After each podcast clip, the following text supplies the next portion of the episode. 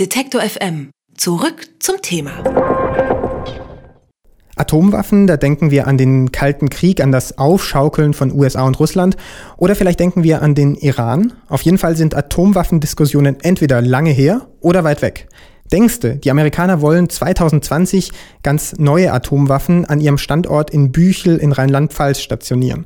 An dieser Militärbasis ist auch die Bundesrepublik beteiligt. Die Infrastruktur wird mit deutschen Geldern jetzt sogar ausgebaut, um die neuen Atomwaffen zu beherbergen. Ob Deutschland damit schon in die nukleare Abschreckungslogik der USA reingezogen wird, darüber spreche ich mit Joachim Krause. Er ist Leiter des Instituts für Sicherheitspolitik an der Universität Kiel. Ich grüße Sie, Herr Krause. Guten Tag. Die NATO spricht ja von nuklearer Teilhabe, wenn eigentlich atomwaffenfreie Staaten auf die Waffen anderer Länder zugreifen können. Nukleare Teilhabe, wie funktioniert dieses Konzept?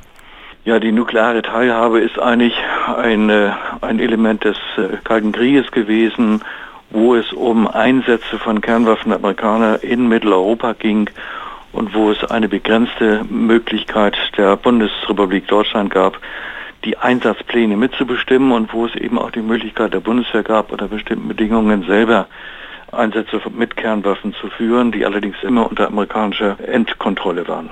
Und wenn Sie jetzt in der Vergangenheit sprechen, dann bedeutet das, dass es dieses Konzept gar nicht mehr gibt? Nein, zurzeit gibt es das nicht mehr, weil es gibt keine nuklearen Einsatzplanungen der NATO mehr, weil die damalige Situation hat sich ja völlig verändert, wie wir alle wissen.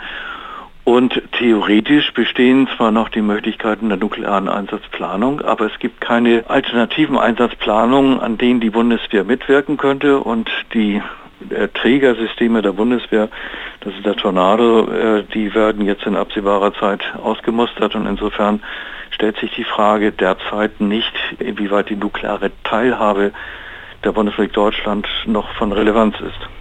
Okay, es gibt also keine konkrete Einsatzplanung, aber es gibt natürlich weiterhin Atomwaffen, auch Atomwaffen in Deutschland. Wenn da jetzt eine neue Generation Atomwaffen von den Amerikanern nach Deutschland gebracht wird, dann kostet das auch Deutschland Geld, um die Infrastruktur zu modernisieren. Von 112 Millionen Euro war jetzt die Rede, die das Verteidigungsministerium in die Modernisierung der Standorte stecken will. Warum ist Deutschland da beteiligt? Warum muss Deutschland da quasi auch Geld für zahlen? Ja, die Bundesrepublik Deutschland ist ein Nicht-Kernwaffenstaat. Das heißt, wir haben uns ja international vertraglich verpflichtet, keine Kernwaffen zu besitzen.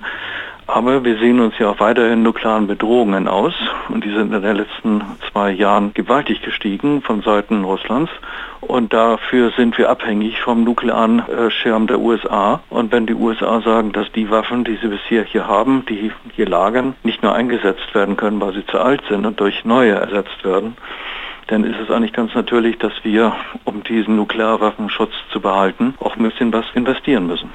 Sie sagen jetzt, wir sind darauf angewiesen, auf die Atomwaffen der USA. Jetzt hat aber atomare Abrüstung in Deutschland natürlich eine Geschichte und auch die deutsche Bundesregierung hat sich lange für die Abrüstung eingesetzt. Welchen Spielraum hat sie denn jetzt überhaupt noch, um dieses Prinzip der Abrüstung weiter zu verfolgen? Ja, nukleare Abrüstung hat stattgefunden. Sie findet auch weiterhin statt. Äh, wenn man sich mal überlegt, dass äh, früher mehrere tausend amerikanische taktische Atomwaffen hier in Europa waren und heute sind das mal gerade noch äh, gerade etwas über 100, dann ist das natürlich Abrüstung, die stattgefunden hat. Und wenn es zu der geplanten Modernisierung der USA kommt, wird die Zahl der hier lagernden Atomwaffen auch geringer werden, als sie jetzt ist. Und es steht auch das Angebot der NATO an Russland über die vollständige Abschaffung von taktischen oder nicht strategischen Kernwaffen in Europa zu verhandeln. Aber bisher hat Russland keinerlei Interesse daran gezeigt, weil eben auch das Ungleichgewicht der Kräfte so groß ist, dass es für Russland überhaupt gar keinen Anreiz gibt, darüber zu verhandeln. Und solange die USA sagen, wir brauchen weiterhin Atomwaffen, da zieht dann Deutschland mit denen an einem Strang und macht mit quasi. Ich würde nicht sagen, dass es nur die USA sagen, sondern wenn wir einer nuklearen Bedrohung entgegensehen, können wir sie nicht einfach durch Abrüstungsrufe äh, beseitigen. Das, äh, das ist ein bisschen, wäre ein bisschen naiv, sondern man muss dann eben auch einen verlässlichen Nuklearwaffenschirm seines großen Partners, in diesem Fall der USA, haben. Und der besteht aus verschiedenen Waffensystemen, aber unter anderem auch aus Waffensystemen, die von Flugzeugen aus in Europa eingesetzt werden können. Okay, jetzt hat man ja eben das Gefühl, dass die USA wieder in so einem Säbelrasseln drin ist mit Russland und wir sind genau dazwischen. Die NATO fliegt jetzt über dem Baltikum mit voll bewaffneten Flugzeugen. Wie gefährlich ist das? Sie fliegen dort, weil diese Staaten seit über einem Jahr sich massiver Belästigung durch äh, russische Streitkräfte zu Luft, zu Lande und vor allen Dingen auch zu Wasser äh, ausgesetzt sehen. Und bisher hat die NATO immer versucht, Eskalationen zu vermeiden, indem sie Flugzeuge dorthin geschickt haben ohne Bewaffnung. Das ist von der russischen Seite nicht honoriert worden. Und daher hat die NATO sich entschlossen, jetzt auch zu zeigen, dass wir auch in der Lage sind, äh, zu eskalieren. Also die Deeskalationsstrategie der letzten Monate hat nicht viel gebracht. Deswegen sind die Flugzeuge aufmunitioniert worden im Baltikum.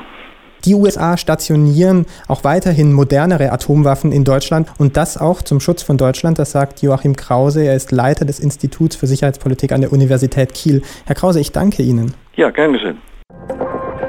Alle Beiträge, Reportagen und Interviews können Sie jederzeit nachhören im Netz auf detektor.fm.